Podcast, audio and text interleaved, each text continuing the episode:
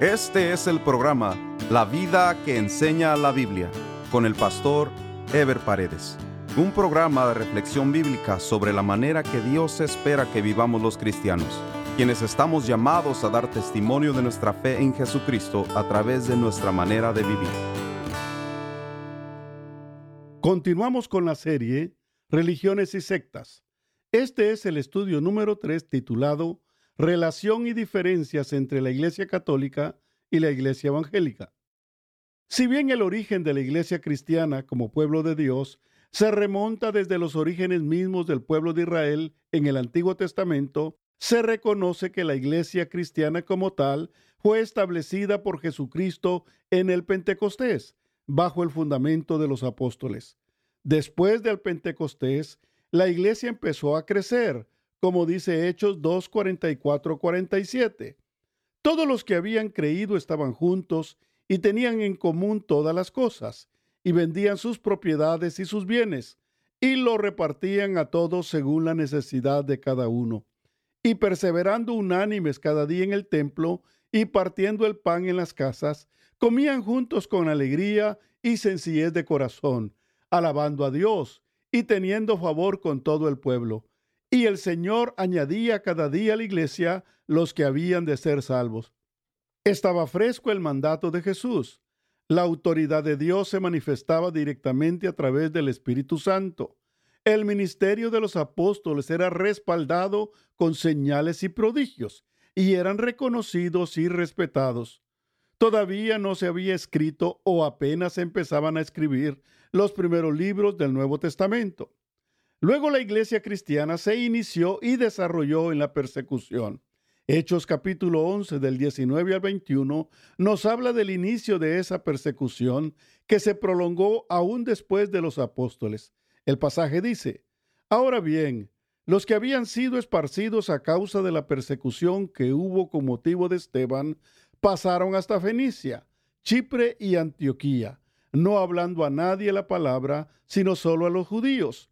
Pero había entre ellos unos varones de Chipre y de Sirene, los cuales cuando entraron en Antioquía, hablaron también a los griegos, anunciando el Evangelio del Señor Jesús. Y la mano del Señor estaba con ellos, y gran número creyó y se convirtió al Señor. La mayoría de los apóstoles terminaron como mártires. Después de la muerte de ellos, la iglesia siguió creciendo y expandiéndose en Europa, Asia y África pero los cristianos eran perseguidos, ya sea por los judíos o por el mismo imperio romano. Fue así como empezaron a surgir las sectas derivadas del cristianismo, como el gnosticismo. De allí surgió la necesidad de establecer la doctrina apostólica, la cual se escribió en un documento llamado Didache.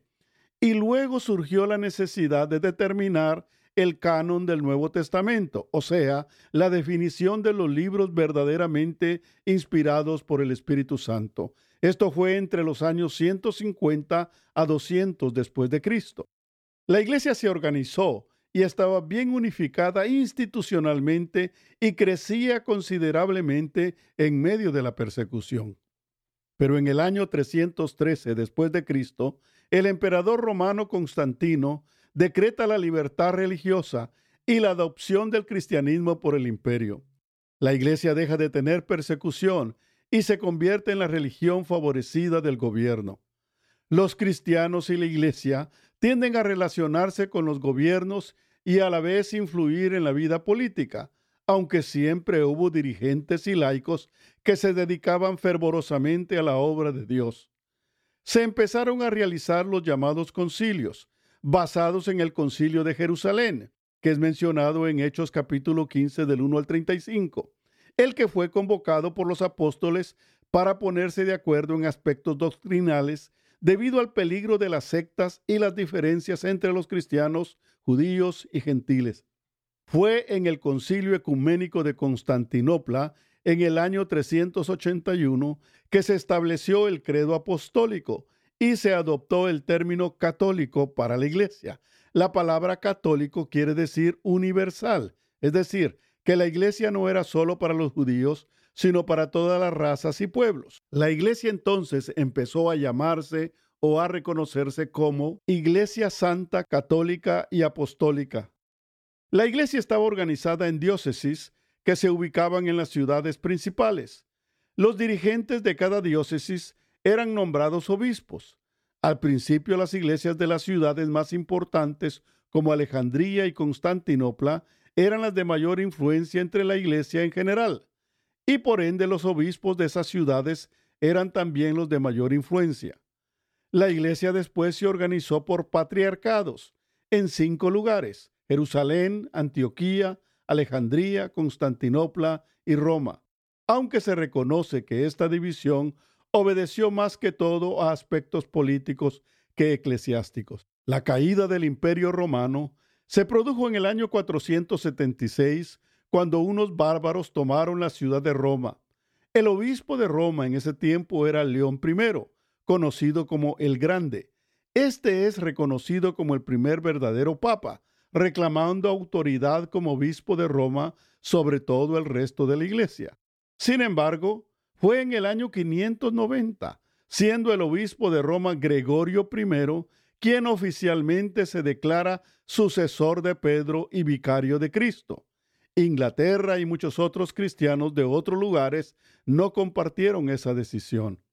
A estas alturas, el poder político y religioso del obispo de Roma creció grandemente y el ahora papa se consideraba la máxima autoridad terrenal de la iglesia cristiana.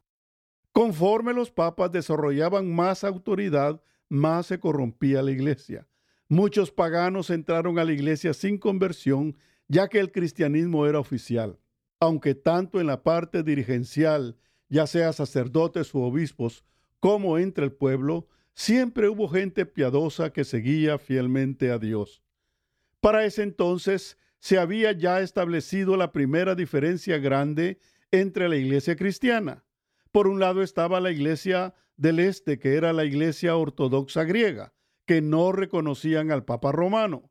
Y por otro lado, obviamente, la iglesia del oeste, o sea, la iglesia católica romana. A raíz precisamente del poder que empieza a tomar el Papa y la iglesia como institución oficial, la misma empieza a apartarse de la palabra y a corromperse, lo que hace que muchos grupos cristianos se desatendieran del Papa y empezaran a desarrollar su propia adoración a Dios. La Iglesia Católica como institución oficial empieza a confiar más en la tradición y a desarrollar sus dogmas doctrinales. El Papa decreta las bulas papales, que eran decretos dogmáticos que tenían que cumplirse obligatoriamente. El extremo llegó con la publicación de las famosas indulgencias, que eran documentos que decretaban salvación para los que hicieran generosas donaciones económicas para la iglesia, especialmente para la construcción de la Basílica de San Pedro, que se encuentra en lo que hoy es el Vaticano en Roma. Ya para ese tiempo habían surgido muchos cristianos que se oponían a los papas y a sus doctrinas caprichosas y trataban de seguir el Evangelio tal y como se declara en la Biblia. Pero la iglesia oficial lo reprimía y algunos eran excomulgados de la misma. En 1420, Martín Lutero fue excomulgado por el Papa León X. Como resultado de estos eventos, se da lo que se conoce como la Reforma Protestante o simplemente la Reforma de la Iglesia, ya que los cristianos que no estaban de acuerdo con el Papa ni con las doctrinas de la Iglesia Católica Romana se separan y empiezan a formar sus propias congregaciones. Las diferencias políticas y religiosas llevaron a lo que se conoce como la Guerra de los 30 años, entre los años 1618 y 1648. Fue una guerra en Europa por cuestiones más políticas que religiosas. Fueron varios países los que intervinieron, pero ahí mismo los católicos y protestantes aprovecharon para tratar de establecer hegemonía. En 1635 y 1648 se involucra a Francia en el conflicto para balancear el poder y fue forzada la firma de la paz en lo que se conoce como el Pacto de Westfalia en 1648. Como resultado de este acuerdo, se da la tolerancia entre católicos y protestantes. Y así la Iglesia cristiana como institución se divide en dos fracciones. Por un lado, cristianos católicos romanos y por el otro, cristianos protestantes o reformados. De acuerdo al pacto firmado, se establece que en los países donde el rey se declare protestante, el país será reconocido como protestante. Y en el país donde el rey se defina como católico, el país será reconocido como católico. Algunos de los países que se declararon católicos fueron España, Portugal, Francia e Italia, mientras los países que se declararon protestantes, entre otros, fueron Inglaterra, Alemania, Suiza y Holanda. Sin embargo, en los dos lados siempre hubo fracciones opuestas que se desarrollaron con oposición y con reprensión en muchos casos. Así pues quedó dividido el catolicismo del cristianismo evangélico o protestantismo, como le siguen llamando los católicos.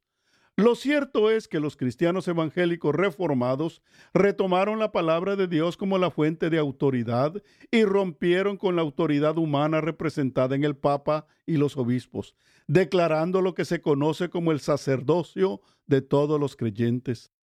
La Iglesia Católica Romana y la Iglesia Cristiana Evangélica tienen el mismo origen, pero a partir de la Reforma Protestante se separaron definitivamente. Mientras la Iglesia Católica sigue con sus mismas tradiciones y dogmas, la Iglesia Evangélica se mantiene con una doctrina más apegada a la palabra de Dios. Las principales bases y a la vez diferencias de la Iglesia Católica Romana son 1. La autoridad papal y la infalibilidad del Papa. En la Iglesia Católica, el Papa es la máxima autoridad terrenal de la Iglesia, y lo que el Papa dice debe cumplirse en cada Iglesia Católica en todo el mundo. 2. La tradición tiene la misma autoridad de las escrituras. Para la Iglesia Católica Romana, la Biblia es importante, pero al mismo tiempo son igual de importantes las tradiciones de la Iglesia, costumbres que se fueron arraigando con el tiempo y que son parte de la vida de la Iglesia Católica. Tradiciones como las procesiones en Semana Santa, la veneración de los santos, etc. 3. Se reconoce otros libros que no son parte del canon de las Escrituras son los llamados libros apócrifos o deuterocanónicos. Estos son libros que para los cristianos evangélicos no están inspirados por el Espíritu Santo. Estos libros son Esdras 1 y 2, Tobías, Judith, Sabiduría de Salomón, Eclesiástico, Baruch, Macabeos 1 y 2 y adiciones a los libros de Esther y Daniel. 4. Veneran a María, la Madre de Jesús reclaman que la misma no tuvo otros hijos además de Jesús, que la misma fue ascendida al cielo sin ver muerte, y que la misma intercede ante el Padre y ante Jesús por nosotros. 5. Se declara como la única y verdadera iglesia y que la misma es medio de salvación. Bajo este dogma, la iglesia como institución puede determinar quién es salvo y quién no lo es. De allí surgen las indulgencias, que son documentos papales que otorgan salvación y de ahí surgen también las excomulgaciones, aquellos que son expulsados de la iglesia y por ende de la salvación. 6. Tiene varios dogmas. Los dogmas son normas derivados de interpretaciones desviadas de la Biblia y de tradiciones religiosas ajenas a la palabra de Dios, entre las cuales destacan veneración de reliquias, se refiere al hecho de guardar y venerar objetos antiguos que representan alguna tradición o recuerdo de la iglesia, o relacionado con la cristiandad como el famoso manto de Turín. La canonización de los llamados santos se refiere al hecho de declarar de parte de la Iglesia Católica santos oficialmente a determinados cristianos que por sus hechos y su vida la Iglesia considera que pueden ser venerados y por lo tanto ser intermediarios entre Dios y los hombres. La doctrina del purgatorio se refiere al dogma que establece que la mayoría de cristianos al morir van a un lugar de transición a purgar sus pecados antes de llegar al cielo. La transubstanciación se refiere al hecho de considerar que en la comunión, lo que nosotros llamamos Santa Cena, el pan y el vino no son símbolos, sino literalmente la carne y la sangre de Cristo.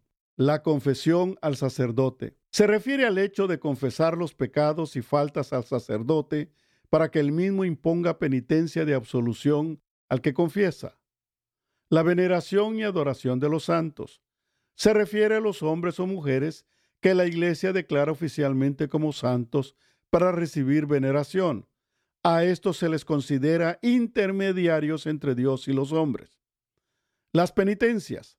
Se refiere a los ritos o penas que son impuestas a los cristianos según sus faltas o según las peticiones que hagan a la iglesia. Todos estos rituales y tradiciones son tan importantes para la Iglesia Católica ya que su práctica ocupa mayor atención y dedicación que el estudio y la proclamación de las Escrituras. De allí que los reformadores de la Iglesia vieron inevitablemente la necesidad de apartarse de la Iglesia oficial y consagrarse a buscar la comunión de Dios y el cumplimiento de la misión establecida para la Iglesia conforme su palabra. Hay tres aspectos principales en la configuración de la Iglesia cristiana evangélica que van a determinar su desarrollo y proyección en el mundo después de la Reforma. 1. Al rechazar la jerarquía papal, no solo se establece toda la atención en la persona de Jesucristo, sino que a la vez la palabra de Dios se convierte en la máxima autoridad en materia de dirección de la iglesia. 2. Si bien se reconoce el llamado y el liderazgo pastoral para las iglesias locales, se hace énfasis en el sacerdocio de todos los creyentes, es decir, la capacidad de todos los creyentes para conocer y estudiar la palabra de Dios, para interceder y para dar testimonio a los perdidos. 3. Obviamente, al carecer de una unidad central de liderazgo humano, las iglesias se organizan independientemente y se forman concilios o denominaciones de acuerdo a los énfasis doctrinales con que cada grupo se va identificando o a los énfasis misionológicos que cada grupo quiere desarrollar. De la misma manera, surgen diversas interpretaciones de los rituales del culto. Es así como surgen las denominaciones. Pero las doctrinas básicas de la Biblia se mantienen como la existencia de Dios, la Trinidad, la salvación, el pecado, la obra de Jesucristo y la obra del Espíritu Santo, entre otras, se mantienen como la base doctrinal de la Iglesia cristiana evangélica en todas las denominaciones. Dentro de las diferentes denominaciones cristianas evangélicas existen diferencias de interpretación bíblica, pero las mismas no son fundamentales ni caen en la categoría de herejía. A veces las diferencias doctrinales son mínimas y se deben más que todo a los énfasis, ya sea doctrinales, de práctica ministerial, de énfasis misionológico, de liturgia o de simple administración. Se pueden catalogar grupos de denominaciones de la siguiente manera. 1. Las iglesias históricas. Son las primeras denominaciones que surgen después de la Reforma, como la Iglesia Episcopal o Anglicana en Inglaterra, la Iglesia Reformada, la Iglesia Presbiteriana, la Iglesia Congregacional y la Iglesia Luterana. 2 las iglesias de extracción puritana o pietista. Son grupos que se forman en Europa, algunos de ellos ya existían aún antes de la Reforma, como la Iglesia Bautista, posteriormente la Iglesia Metodista y también la Iglesia Discípulos de Cristo. 3. Las iglesias pentecostales. Son iglesias que surgen de las iglesias o denominaciones históricas o puritanas a principios del siglo XIX, a través de avivamientos como el de la calle Azusa en Los Ángeles, como la Iglesia Asambleas de Dios, la Iglesia de Dios, la Iglesia Cuadrangular, la Iglesia Alianza Cristiana, la Iglesia Apostólica de la Fe, la Iglesia Príncipe de Paz, etc. 4. Las iglesias carismáticas o neopentecostales son movimientos cristianos que surgen después de los años 60 dentro de las iglesias pentecostales y aún dentro del movimiento carismático que se dio en la iglesia católica, como la iglesia Lim o Restauración, las iglesias Verbo, la Última Llamada, la Viña, etc. 5. Por último están las iglesias independientes o no denominacionales. Son principalmente divisiones que surgen dentro de las iglesias cristianas sin una doctrina clara y más que todo son grupos impulsados por el carisma de un líder que se revela de alguna iglesia y decide continuar como iglesia independiente. Es importante señalar que la mayoría de las sectas han surgido de hombres que se rebelaron en iglesias cristianas y que quisieron formar sus propias iglesias con sus propias doctrinas. Sin dejar de reconocer la obra misionológica de la Iglesia Católica en la historia y sin menoscabo de la obra social que desarrollan, la realidad es que el énfasis de la misma radica en el sostenimiento de sus tradiciones y dogmas, mientras la Iglesia Evangélica se caracteriza por la adoración a Dios en sus congregaciones y por la predicación de la palabra para la evangelización de los perdidos. En el próximo programa estaremos desarrollando el estudio Las principales sectas surgidas de la Iglesia Cristiana.